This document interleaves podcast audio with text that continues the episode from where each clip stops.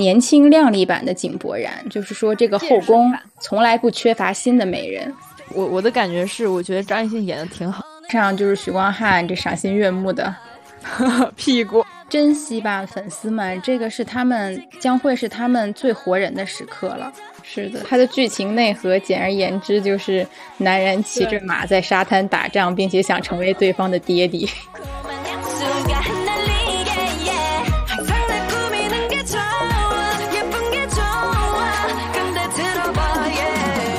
Hello，大家好，欢迎大家收听第五十期蓝莓酱和跳跳糖，我是 Helen。Hello，Hello，大家好，我是你们的朋友 Tracy。我们今天是两位主播的阵容，因为身残志坚的小兔主播目前在医院进行一些检查和治疗，大概会缺席。一到两期节目吧，主要看他的身体情况。我们在这里就是深切传达一下对他的思念。对的，就是希望他吃好、喝好、睡好。我们节目不能没有他。他具体干了啥呢？就是大家可以去听一下我们的往期节目。我在海南做义工，又又 call back 了一下。言归正传，我们今天的主题依然是电影，因为最近电影市场打得挺热闹的。嗯，今天的闲聊主要是围绕着我们最近看过的三部电影来展开，他们分别是《封神》《孤注一掷》，以及一部就是在大陆没有院线上映的电影是。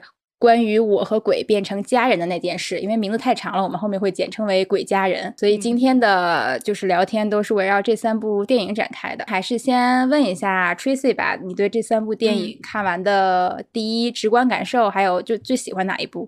我这三部我都是去认真看了，就《封神》和《孤注一掷》。是在院线看的，然后《鬼家人》他因为就是一些原因，所以他在大陆就没有上映嘛。这个就是咱们在这个线上已经把它完全观观影完毕了。然后我看完的一个整体感觉啊，我先说我最喜欢的，就就个人偏好嘛，个人偏好最喜欢的就是《鬼家人》，因为这部剧的嗯情节以及他最后就是升华到的那个点特。特别戳我，嗯，但是但是我也非常清楚，他跟他俩前面那个两个片子的类型是不太一样的，就是《封神》和《孤注一掷》，他们两个非常非常成功的商业片，我觉得。然后，但是从商业片的角度来看的话，这两部它又略有不同，就是《封神》它走的是那种就是。家喻户晓的神话故事挂，我感觉就跟咱们上次有说那个《长安三万里》，就如果是这种排列的话，就就我就可以把它们归为一类。那像孤注一掷的话，我其实对它的期待是最低的，我是抱着那种。啊，去看个乐子，但是看完之后我觉得还挺好的，我甚至还买了票让我爸妈去看。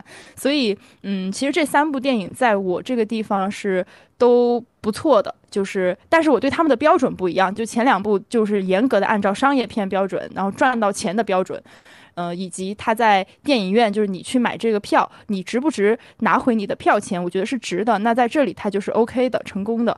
然后《鬼家人》的话，我是单纯。那就是喜欢这部电影，我会推荐给我身边的就是一切喜欢这种类型题材的人去看。对我跟你对《孤注一掷》是有相似的观点，就是我对这部片子没有抱任何期待，然后我就纯属知道它是这种等于是反诈骗教育片嘛，我觉得去看看不亏，所以就去看了一下。再加上它这个抖音营销特别的那个做的还挺挺多的，就产生了好奇心去看了一下。看过之后就觉得。呃，OK 是合格的电影，嗯，而且也确实挺有教育意义的。看的我有些地方我真的捂眼睛不敢看。这部电影咱俩一块儿看的，没有你刚刚说的时候，我还在想，哎，我说这什么时候看的来着？我一想，哎，咱俩不是一块儿去？对啊，就中间那个被打的那段，我一直捂着眼睛趴在你身上没敢抬头。对，因为我就想，我说趴我眼睛那人是谁？是你？对，我是觉得虽然他他其实讲。讲的故事和拍的片拍的整体感觉都比较中规中矩，但是确实是他把一些东西血淋淋的呈现在了你面前，然后你看过之后再打开字幕组，就是看那些就是。盗版电影啊之类，我看到那个赌博信息，我都立刻警觉。然后我那个去商场买东西付钱的时候，他有时候就是特别讨厌嘛，会自动弹出很多你要不要使用什么这个贷款，就是让你先先帮你付这些功能都有嘛。我就立刻警觉，我说不能点，不能点，我要直接付钱。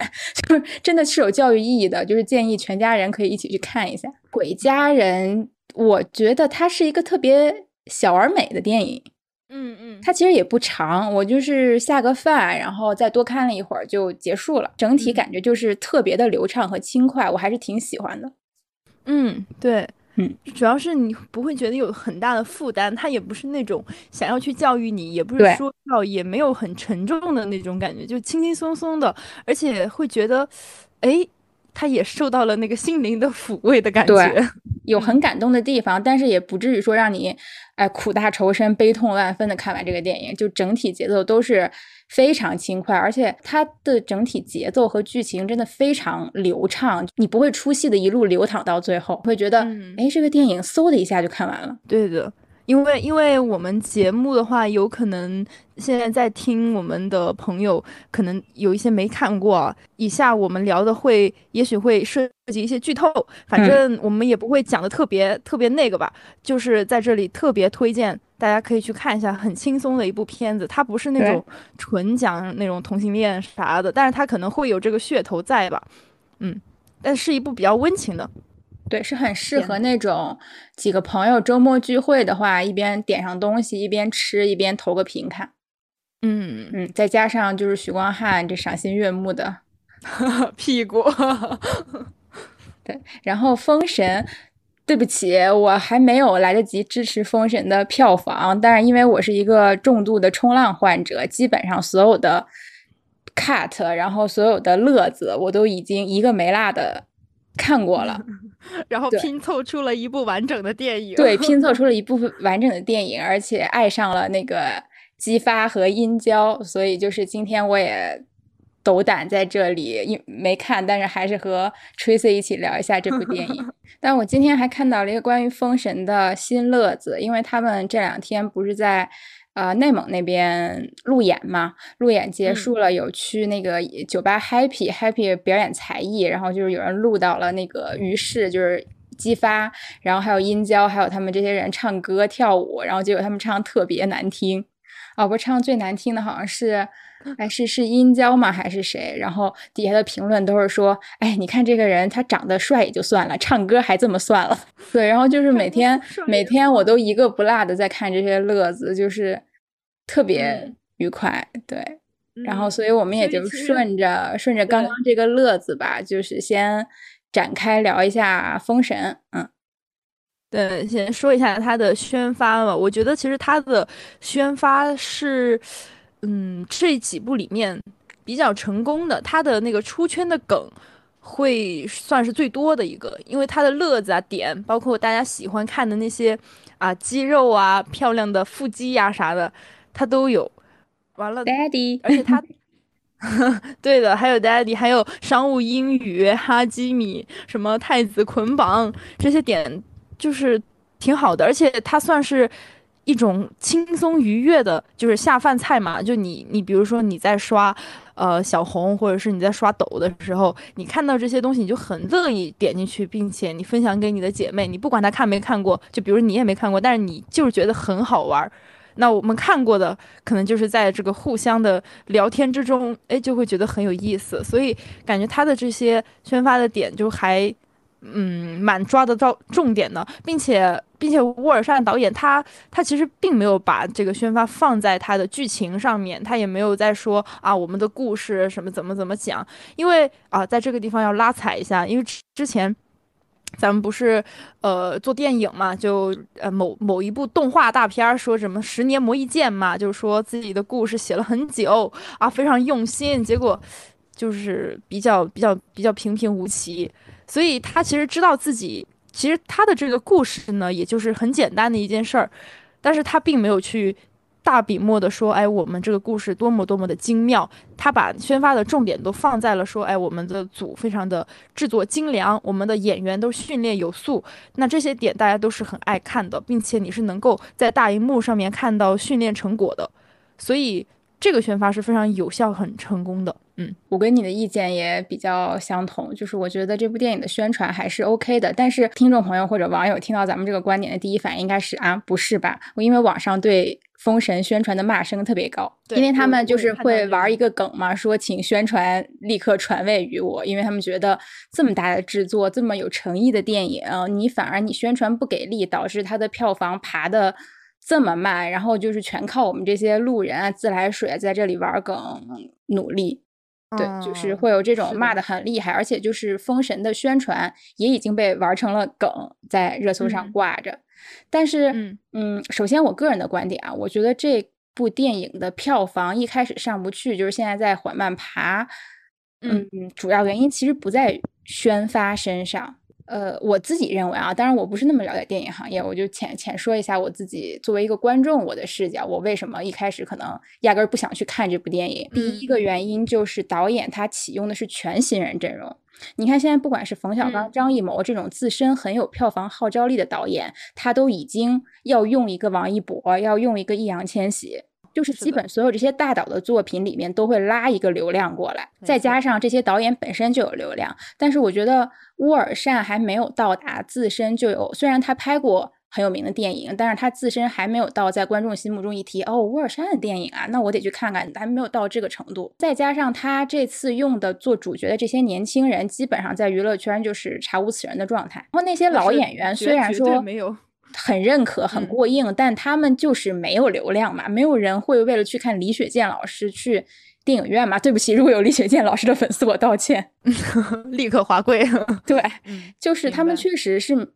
没有流量，然后当时我记得我之前跟做剧的朋友在聊。因为他有一个新项目在找男主人选嘛，然后就说了一下这个男主人设怎么怎么样，他想找一个什么样的演员来，让我们给他提提建议，就是我们有什么好好的内娱的好人选，他没注意到的给他提一提。然后我有提过一些，其实还不是特别糊，有一些小人气吧，大概相当于腰部的那种男演员，然后他直接就否掉了，他说不可能，现在平台做大项目的话，男主或者女主一定会有一个是流量，否则没有人会开这部剧。所以。因为你拉投资的话，你得看这个东西啊，这个路人盘和基本盘你是得定下来的。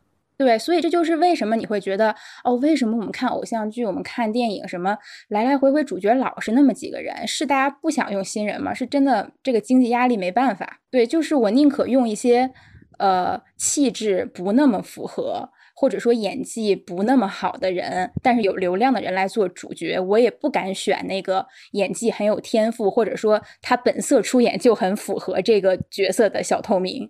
对，所以我觉得这也是乌尔善导演就是做《封神》就是很有诚意的一点，就是他敢花这么长时间去训练一批新演员，然后用他们来演。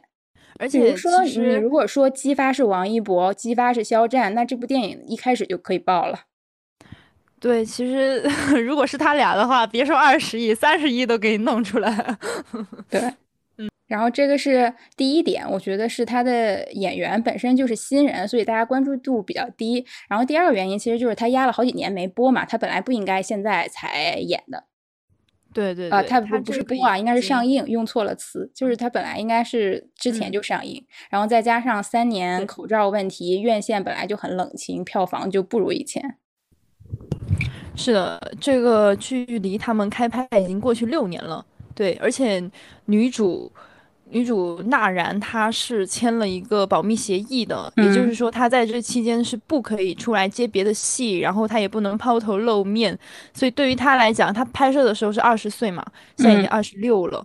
然后我也看到网上有很多那个骂声，就是说啊，怎么这样，对她也太不公平了吧？哎，这个。对，反正对于这个电影本身的一些骂声还是挺挺多的。就是你看，小哪吒都长成大哪吒了。对呀，他出来宣传的时候都老高了。对，嗯，就真的还挺心疼娜然的，因为那几个男演员大概还接了那么一两部片子，他是完全没有出现过。对，嗯，因为像我还在跟朋友讨论说为什么不让他接戏，我我们是觉得可能就是为了保持这个神秘感吧。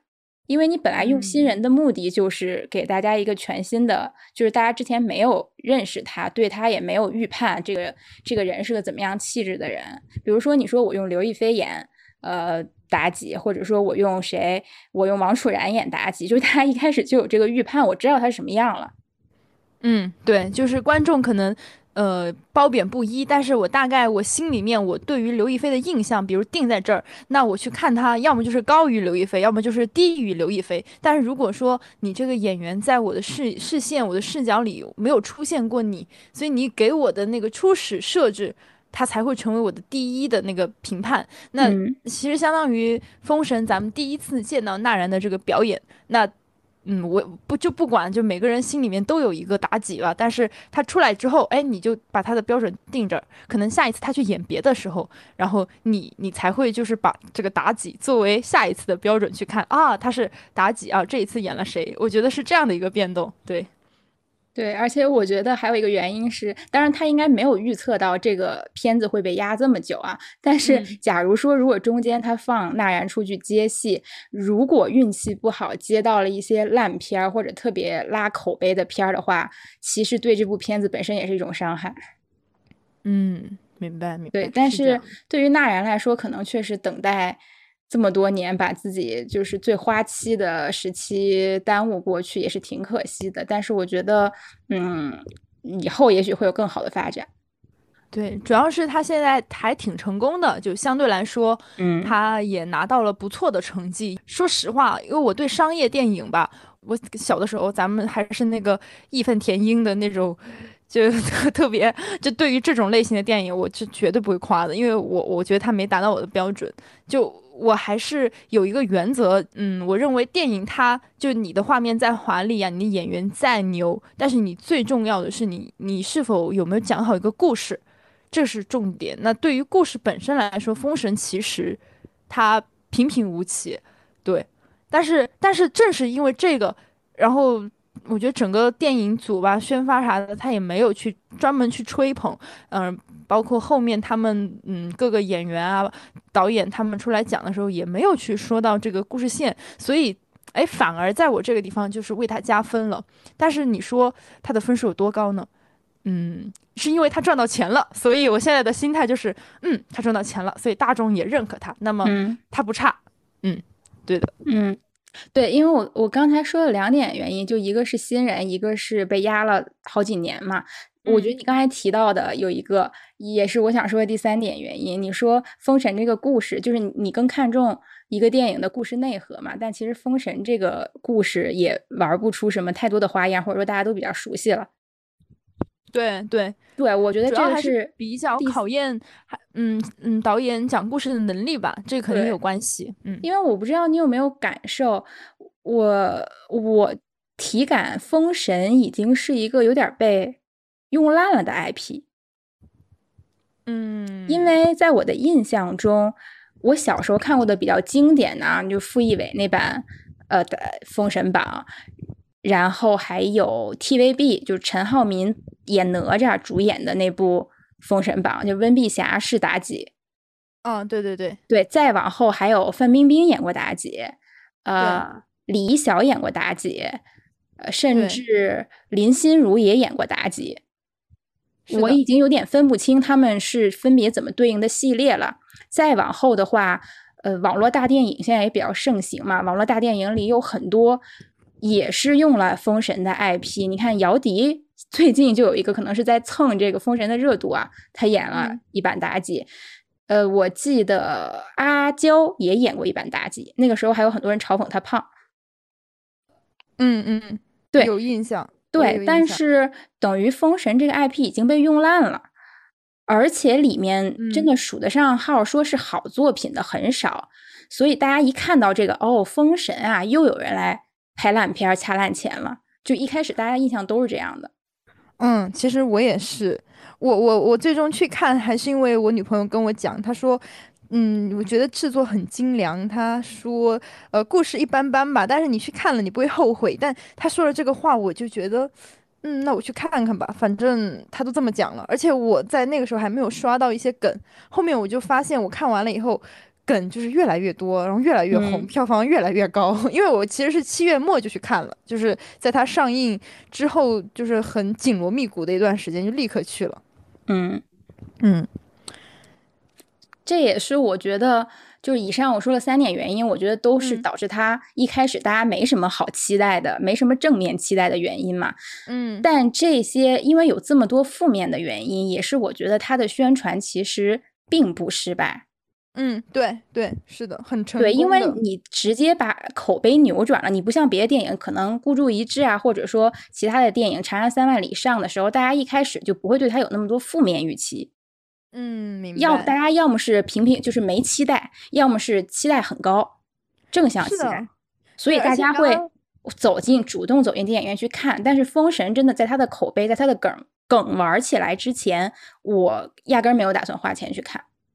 但是我现在有点想，我身边已经有朋友在二刷了，我也觉得我一定过几天得买张票，我甚至想抢，不是说会有二轮路演吗？我有点想抢路演票。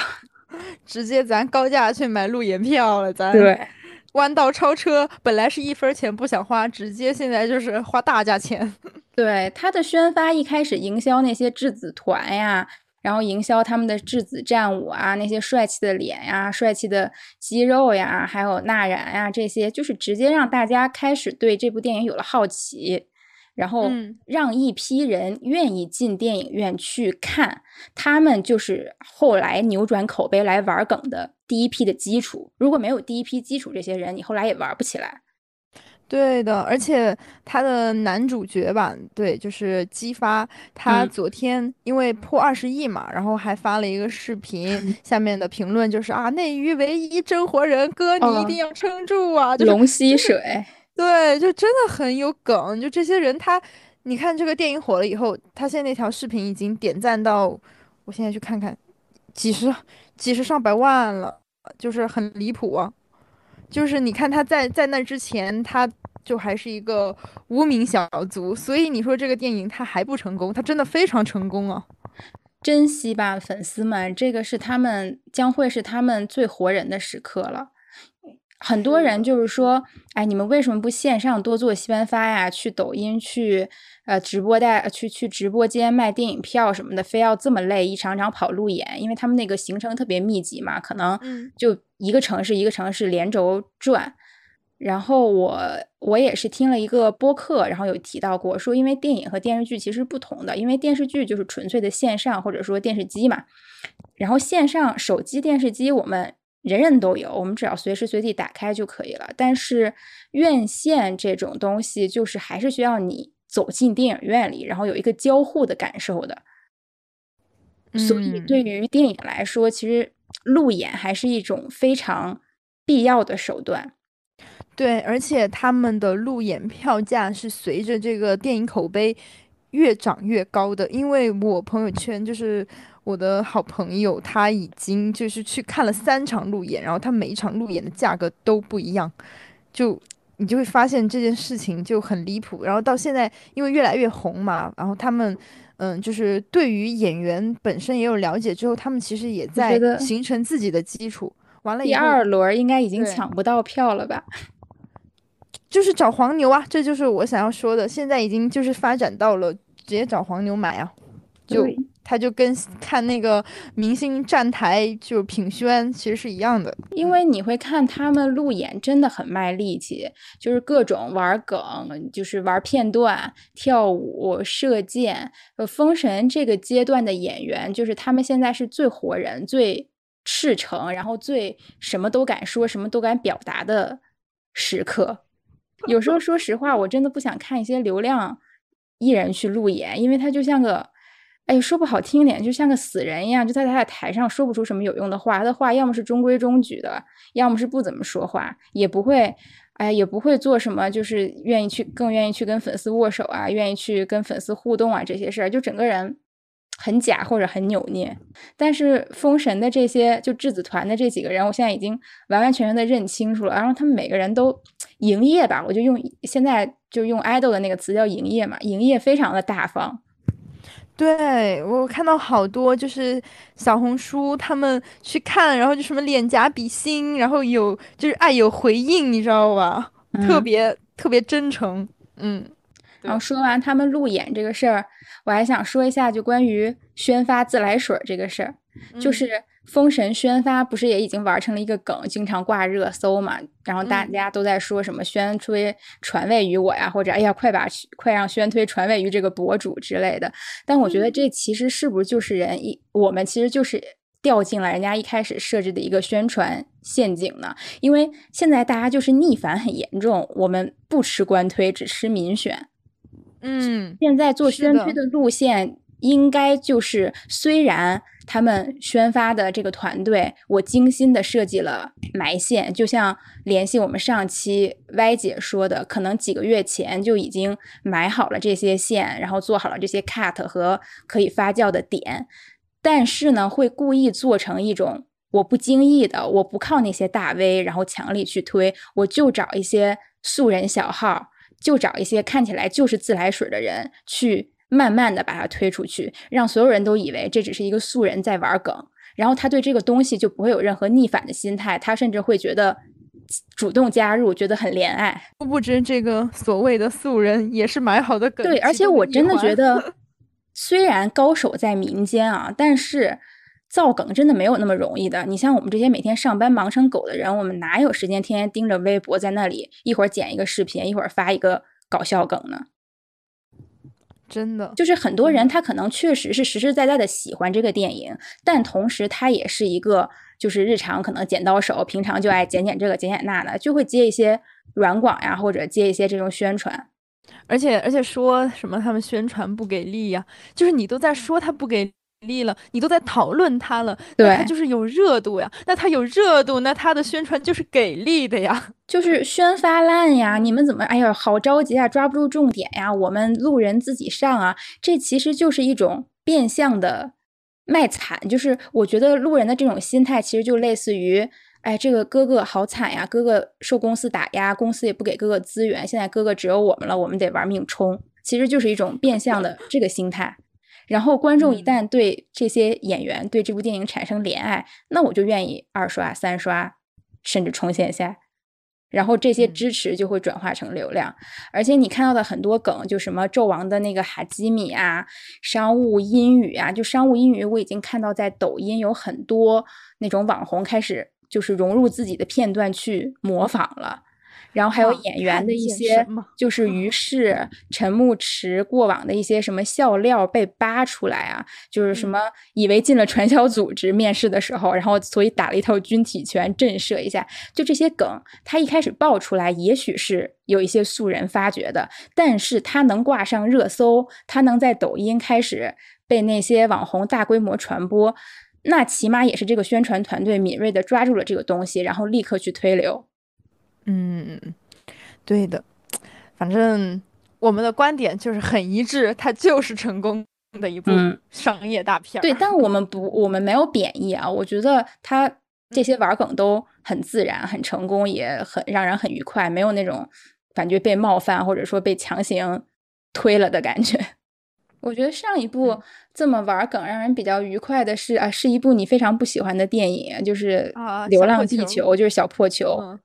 对，虽然那部电影怎么样，我们不谈啊，但是我觉得它外面的这些研究，就是这些宣传，什么赛博妲己啊，什么就是立刻把人家的生产线都骗走了，这些就挺乐子的，我挺爱看的，挺好玩的。对，对的，对的，对，就导致了我我没我也没看《流浪地球》，但是我又知道了关于这个电影的很多。其实这就是一种成功，一种出圈。是的，我我我现在主要是这个时间过去了，我其实对于《封神》。第一部和这个《流浪地球二》，他俩的这个印象吧，你说我要怎么给它分出来呢？我我我真的是随着时间过去，我觉得是看一个事物的角度和维度，它更。广阔了，就是可能以前我去评判一部电影的好坏，只是存在于说，哎，我的个人感受。那我可能从前我凭借个人感受，我就能，哎，我大写五千字儿，我就是我我我讨厌他，我我骂他，我他哪儿做的不好，这不行那不行。可是现在你可能结合了一些呃当下的时事，你可能哎什么天时地利人和，什么六年过去，然后各种梗，然后你再结合它的票房和这个大众的意见。你会发现，它其实好坏不是说，嗯，根据你的这个个人意愿、感受去评估的。所以，我觉得这也是一种 成长吧。对，因为我现在对于这个《封神》的剧情，我依然会说我不喜欢，但是我还是会承认它是一部好作品。就我我还是很期待它的二三的，我也去会那个支持它的票票房。虽然《流浪地球二》我不喜欢，但是我花钱了，怎么着吧？你来说我吧，我花钱了，我去看了。是的，它的剧情内核，简而言之就是男人骑着马在沙滩打仗，并且想成为对方的爹地。是的。真的就是感觉中国中国上下五千年，也就是这么点事儿。对啊，就没了。然后说里面的那些典故，大家都知道嘛，就咱也不必多赘述了。嗯嗯。但是我还是比较磕妲己和纣王的，咱们就是别出心裁。我其实最喜欢的，你其实你刚刚有提到很多版本。就是各种版本的妲己、纣王，但是我最喜欢的其实是那个动画片儿，就小时候会在那个 CCTV 八，哎，少儿频道十五台好像是，对，十五台，然后去播那个《封神榜》《哪吒传奇》啊，《哪吒传奇》还是《封神榜》？完了，《哪吒传奇》它的主角是小哪吒，对对对，是的，是的，是的。然后他那个妲己是就有有有那个额头有一一撮毛。就那个尖尖脸的那个，对他，然后他俩一起葬身火海，然后天呐，就是我就看，我就看他俩的那个同人文，就是说什么从此他因为因为因为爱上了妲己，他看所有的女人都少了一条尾巴，天呐，对他说那个姑早就知道爱妃是狐狸变的，天呐。我就看他们葬身火海，最后的结局就是两个人一起走进那个那个什么那个朝歌殿堂，我真的落泪了。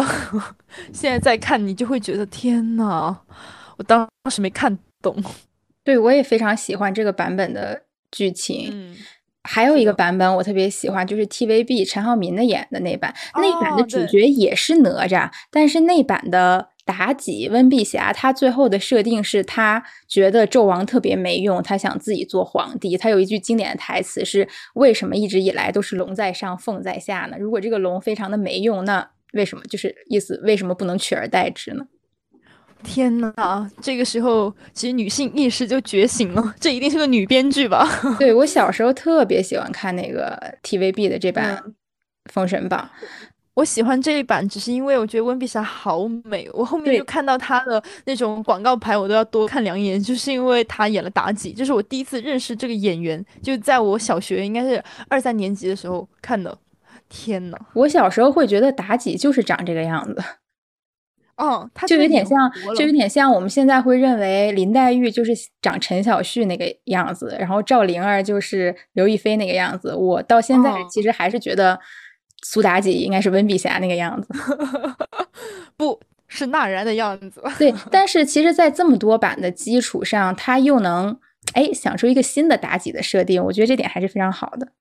对，哦，对，在这个地方，我觉得还是要夸一下，因为他的电影原声，我还有点惊讶的，因为在我们之前，我们嗯，不管是动画版还是电视剧版，他们的配音其实妲己的那个设定啊，就我的那个基础。就是出场设置，它就是那种比较妖媚的啊，有一点那种呃娇嗔的那种声音。但是这一版就是因为他用了原声嘛，我他说第一句话的时候，我当时惊讶了，我天呐，妲己居然是这个声音。后面他讲多了以后，我就会觉得哦，他就是这个声音，妲己就是这个声音。我觉得原声台词太有魅力了，包括这个商务英语也是，就费翔 Daddy 虽然也是他的这种口音嘛，就被网上的。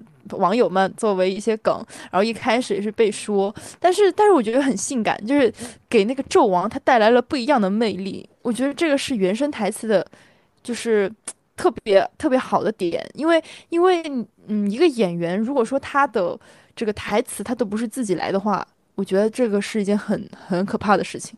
对，所以所以在这部作品里面，就是能看到大家用自己的台词，而且演绎的其实嗯还算不错。对，这要夸的，这个我认为也是演员自身的，对，真真的是自身很努力，然后很很真诚的在诠释这个角色。因为今天跟大家聊，有人问说李雪健的李雪健老师的嗓子是怎么回事？我就说他不是之前得了鼻咽癌嘛，然后应该是有做过手术，然后做完手术之后嗓子就是这个样子了。他我看他之前前几部作品一直都是以这种嗓子的状态，但是在努力的自己说台词。但是我觉得不管是李雪健老师的这种嗓音，他依然呃就是还是。Daddy 的那个商务英英语，还是说纳然？其实他普通话就是也不好，他的他也是练出来的，练的练的。对，就是包括杨戬也是，就是刺杀也是他他之前他他他八岁之口音很重，对，说藏语的，对对，就是就是他们可能都或多或少有一些外在原因的不足，但是因为他们真的自身的。演技或者对这个角色的理解很到位，所以你演出来之后，哪怕有一些小瑕疵，你依然不会觉得哎呀我出戏了，或者说哎呀怎么回事？然后我就想在这里稍微引申骂一下，就是有些 啊流量哈，有些演员啊，有些粉丝啊，别一天天的，一会儿说什么配音不贴脸，一会儿说什么妆造有问题，一会儿说什么打光不怎么样，这些我知道它都是问题，它都会使这个。就是如果说这些东西全部都配置好了的话，确实会使你这个影视作品上一个 level。但是最根本的还是你这个人演技怎么样，你自己没有任何真真品真本事在身上，那就算其他的给你配置特别齐全也没有用。所以先从自己身上找问题。嗯，对的，对，就是你的演技，强者从不抱怨环境。对呀，人家人家殷郊知道自己要做太子的时候，人就开始倒立锻炼了。你呢，还在怪人家灯光，真是的。对，就是外在可能是有各种各样的原因，不会十全十美。但是你本身这个人，你有没有把这个角色演到位？我觉得是有眼睛的观众和路人还是可以看出来的。就是究竟是你演技的问题，还是说就因为他那灯没打对？对吧？你你考试不好，你总不能怪笔吧？你可以借一支笔，你也能写出来。人家说咱哥哥借不到笔，咱们哥哥是全天下就是那个最可怜的，没有人愿意给他借一支笔，太可怜了，太可怜了。因为我有看他们，就是于适啊、陈牧驰，他们都有给自己的角色写人物，就是写人物小传，写很详细的东西，包括在采访里，于适还有阐述过。呃，激发最后可能从那个呃朝歌城里面逃出来的整个心路历程的变化，你就会觉得他真的是认真揣摩了这个角色。当然，也可能是这个导演组啊，这个训练营啊，帮他一起揣摩了这个角色。但是他能说出这些东西，你就会啊，比比之前你看一些演员的采访，他只会说，哎，这个角色黑化了，这个角色开大了，这个角色就是爱呀，就就只能说出这点东西，就是差异很明显。你如果理解都没理解到位，你肯定演不出来。你理解到位了，你可能，呃，受演技所限啊，会有一点点折扣。但是你压根没理解，那你一丁点儿都出不来。我我突然就想到一句话：人还是得多读书啊。所以我觉得封神训练营真的很好呀，我自己都想自费入营三个月。就是第一可以健身塑形，健身餐，对对，而且他们还会学什么？这些都知道啊。他们还会学什么古琴啊、礼仪啊这些东西，就是对整个人的气质有很大提升。对的，它是一条龙给你服务到位了，这这是，嗯，都是全国顶级的资源。那你说咱就是进去没没演到啥，咱们也是受益匪浅的。对呀，咱就好像又读了一个大学出来了。不，但是那个，嗯嗯，就是那那那些就是很厉害的那个大明星哥哥们，可能就是会觉得，哎呀，你浪费我赚钱的时间啦！咱们在你这儿，哎，咱也就是捞不到一点点好处，咱们还对吧？那肯定是的。哎，出来出来之后，我答不上来，你还说我文盲，浪费我时间。肯定是啊，所以也只有这些新人，就是他们，他们现在就是最宝贵。最赤诚，然后最努力的时候，可能，哎，以后膨胀了，这个粉圈的各种问题啊，就就来了，就不会再有今天这个轻松愉快的氛围了。就是还是希望他们能。啥了？咱们的节目 不能这样，咱们的走向上。他们还还是希望他们能做做活人做久一点了，因为哎，我我今我今年就是入股很成功的一个就是殷郊的扮演者陈牧驰，因为我年初的时候看了他的一部剧，叫做《星落凝成糖》，和李昂迪陈呃李兰迪陈星旭搭档。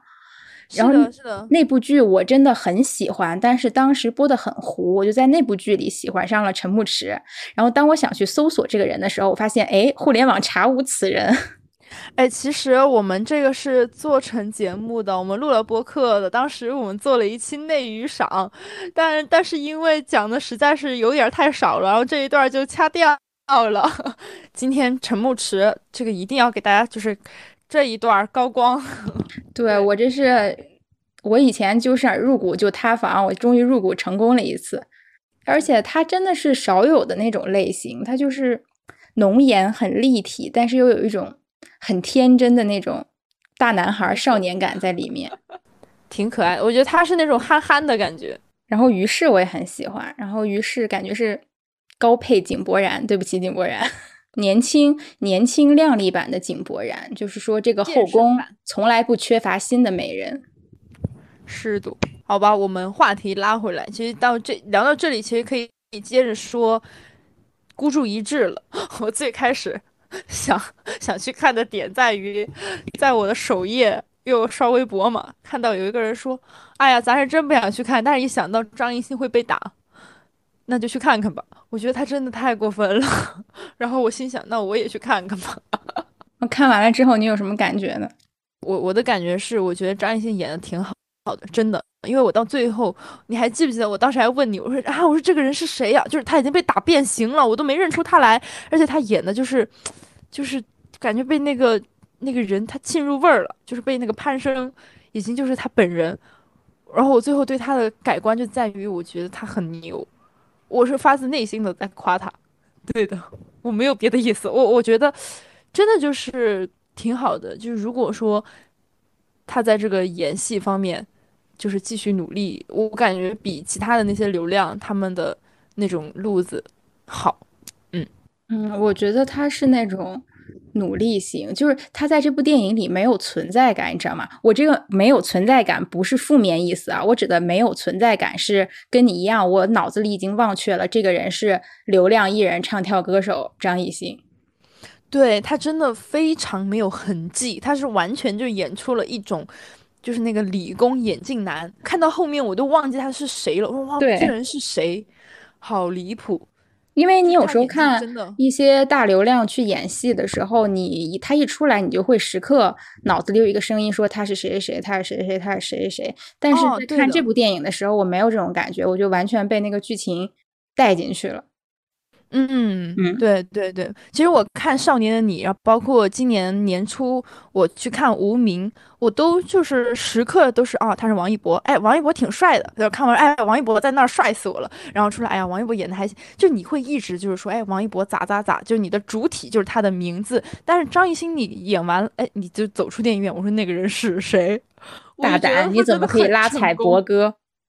我我没有拉踩，我我那咱们博哥就是。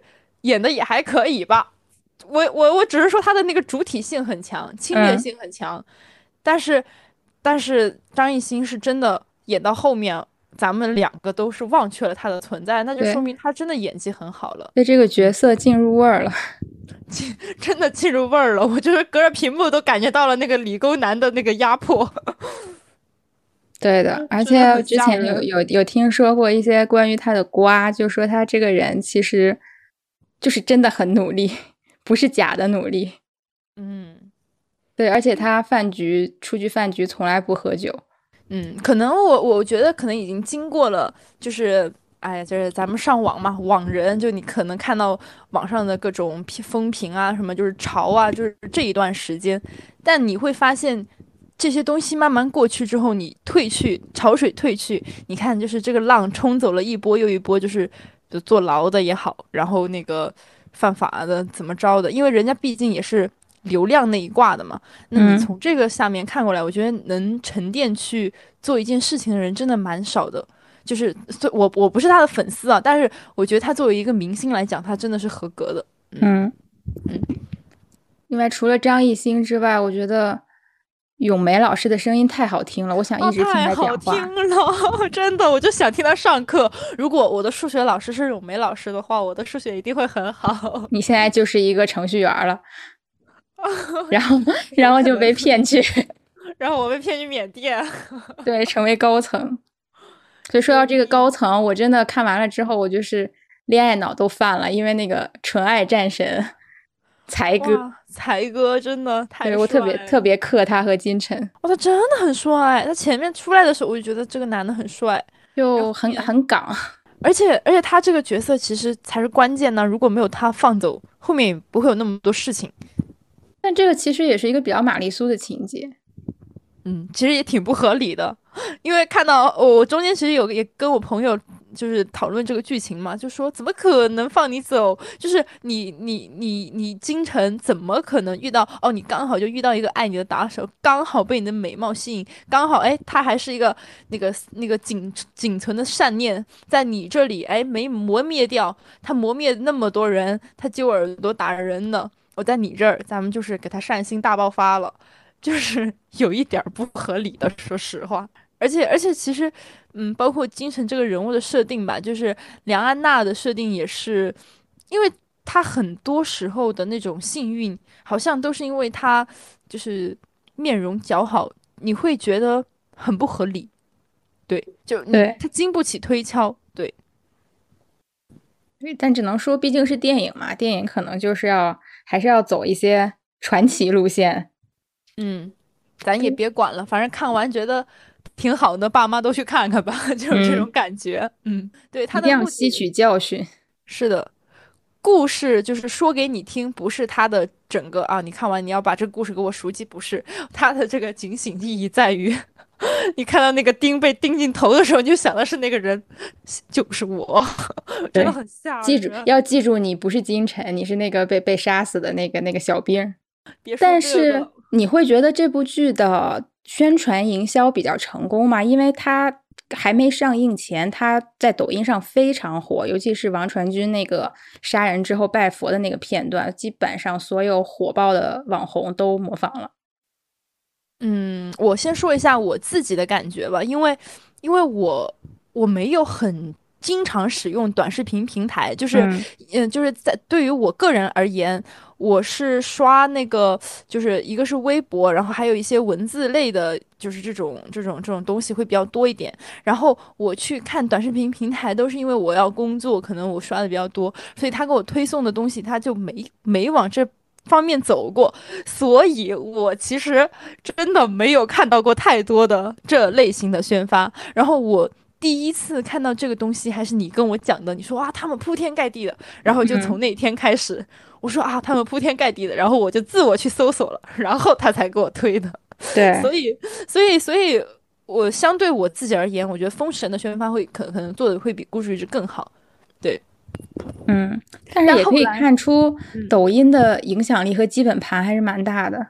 嗯。对，但后来我再看到这一部的那个宣传是，呃，也是我首页的一个文字博主啊，他就说，他说啊，什么电影会宣发于写多一人观影少一人受骗，那意思就是我不去，我不去支持你电影票，你就说我会不会受骗喽？就是他其实是一种非常，呃，在调侃以及就是有一种反辱骂的感觉吧，就他很不喜欢这种骂，他就说，但我其实去看了以后，我反倒觉得。啊，也还好啦，那人家也只是这么说一下了，还好啦，众口难调嘛，因为无论你说什么话，都会有人感觉被冒犯到的。主要是我，我真的有点反骨的，我我我就是看他这么说了，我就反而更想去看了，我就我倒要看看他到底配不配，就真的这种感觉。对，九九十五斤的体重，还九十斤的反骨。是的，嗯，但是后来我是看完了以后。我就刷到了非常多的短视频片段，然后刚刚你提到的那个，你说啊，就是基本上全网都在刷的，也是我看完了以后才看到的。嗯，对，因为我是那种还比较频繁的刷抖音，而且我还挺喜欢关注这些就是模仿片段呀，或者说变装这类的博主的，我比较喜欢看。然后有时候看完了，你可能在哪个上稍微停留了一会儿，接下来他就会大规模给你推。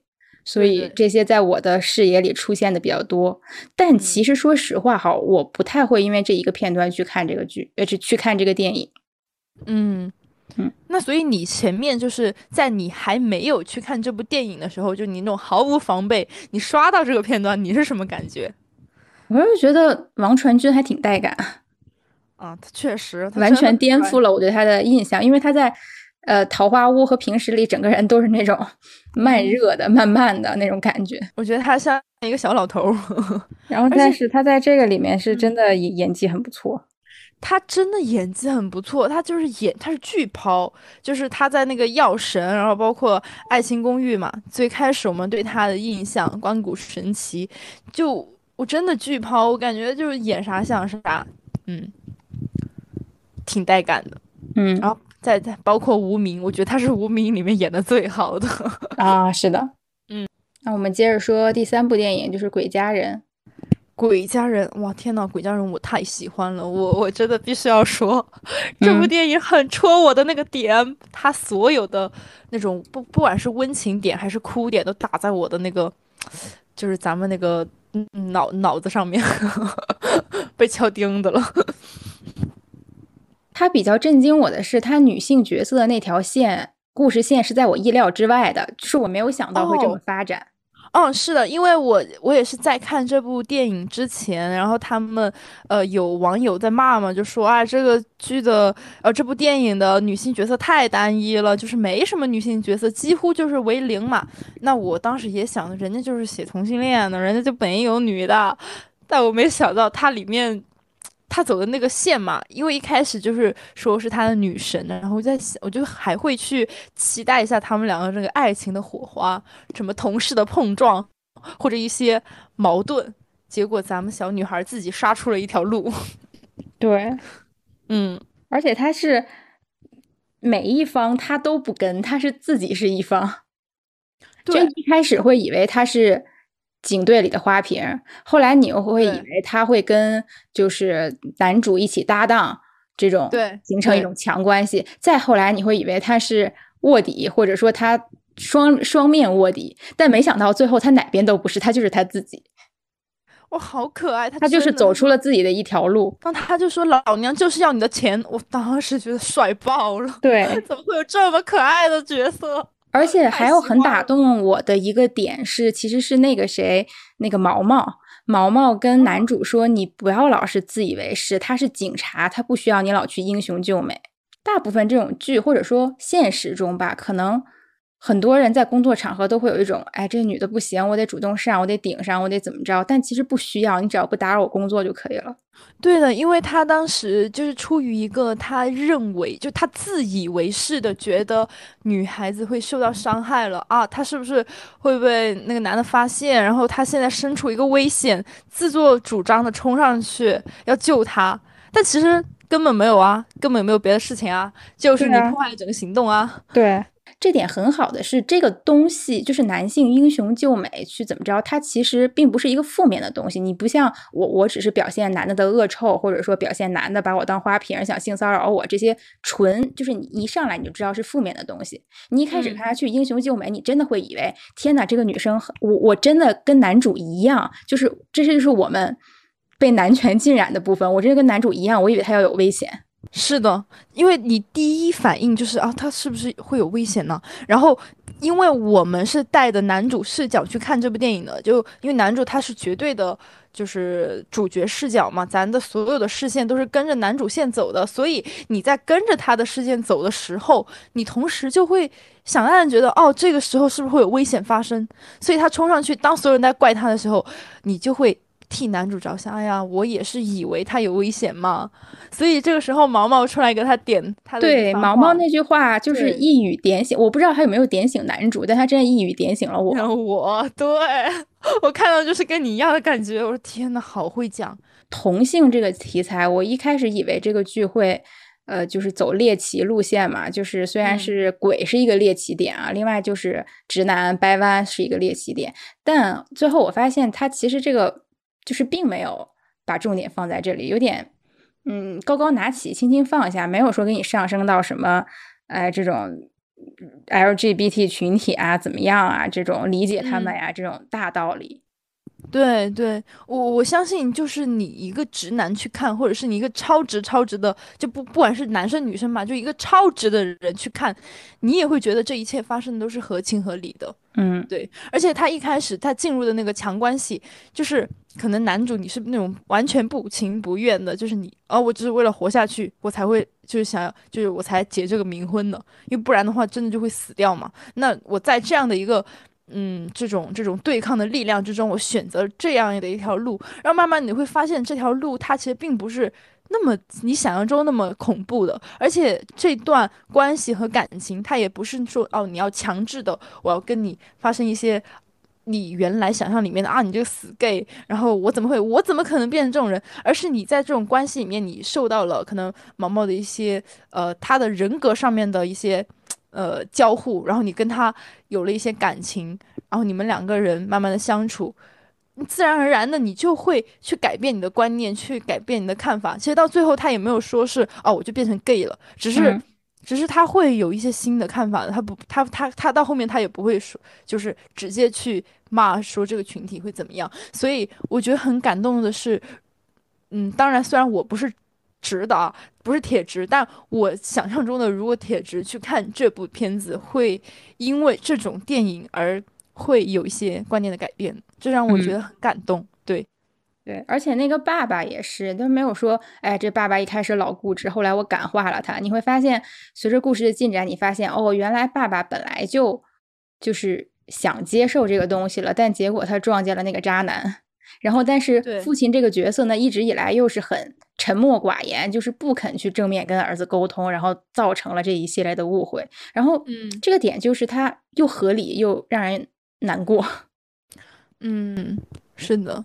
但最后他解开那些一切的这个谜题，就他前面预设的一些 bug，你就会觉得天呐，这个片子真的很很好看。就是亲情，我我我愿称之为它是一部，就是把那种感情难题，它放入了一些设定，然后慢慢的再去解开、拨开云雾的一个一个一个电影。对对，而且每个人都很可爱，那个警队的队长也很可爱，包括那个黑老大，我都觉得他蠢蠢的。嗯，所以我觉得《鬼家人》这部剧还是推荐大家都去看一下。嗯，很轻松，然后有感动，有也有很快乐。对，就是欢声笑语，算是合家欢，我觉得。对，它是合家欢里面，但是它是有剧情点在的，就你你不会觉得它是那种无脑剧。嗯，另外，我我也觉得，哎，如果我们能多多的拍出这种片子就好了。哦，我昨天还在看一个预告片，是呃里面有那个 S H E 的 ella 主演的，就是关于性治疗师，就可能夫妻没有性生活，就是大概这方面话题的一个电视剧。嗯，对。哦，我看到了，我看到了那个，我觉得好有意思啊，这个设定。对，就是他们的题材其实已经走的比我们远多了，而我们还停留在霸总和灰姑娘这儿。是的，我感觉其实包括像韩国，他们对于就是不管是男女之间，还是说这种同性爱之间，他们对感情的探索已经超过远超过大陆了。嗯，我我觉得我不知道是不是就是这个可能我们的一些制度或者是一些不能播出情况的原因吧。但是我觉得对于感情的探索，每一个地区它都有一些很奇妙的点在，你会觉得。在两性关系里面，哇，原来还有那么多东西可以去讲，我觉得很神奇。嗯嗯，就是因为因为其实，嗯，虽然最近咱好像也没在看韩剧嘛，但是就我偶尔会刷到那种韩剧。最近有一部也很火的，叫那个《恶鬼》，金泰梨主演的。对对对，我看到我看到那个我看到 cut 了，对的，对，就是对我接着说，就是韩剧它里面的那种设定，不管是。多女主还是说多男主，他他里面的感情都还是蛮丰富的。但是国内现在的这种爱情剧吧，它它还是比较传统和简单的走向，还是说那种忠贞不渝一对一，要么就是 B 一，要么就是那种虐。就设定来讲的话，我感觉还是得有更多的探索。嗯嗯，就感情这方面，对。嗯。那今天我们其实三部电影聊的最多的还是《封神》，然后稍微谈了谈《孤注一掷》和《鬼家人》，但是这三部电影我觉得都可以推荐大家去看。嗯嗯，是的，三部电影都还挺好的，就是就不管你是说花了钱，你说进电影院去把那两部啊全刷了，你你不会觉得很亏的。然后当然，我相信在听这一期节目的朋友们，可能就是也有那种。想听我们来骂的，但是但是我们没有骂，不好意思。就是结合票房来看的话，真的还行吧。你要想这个东西它能赚到钱是有它的道理的。嗯，好，那我们今天差不多就聊到这里。嗯嗯，好吧。下一期的主题大概就是最近的一部热剧啦，然后大家可以期待一下，期待一下，我们会加班加点的，赶紧给它整出来的。那希望大家生活愉快，天天开心。好的，那我们今天就到这里，拜拜。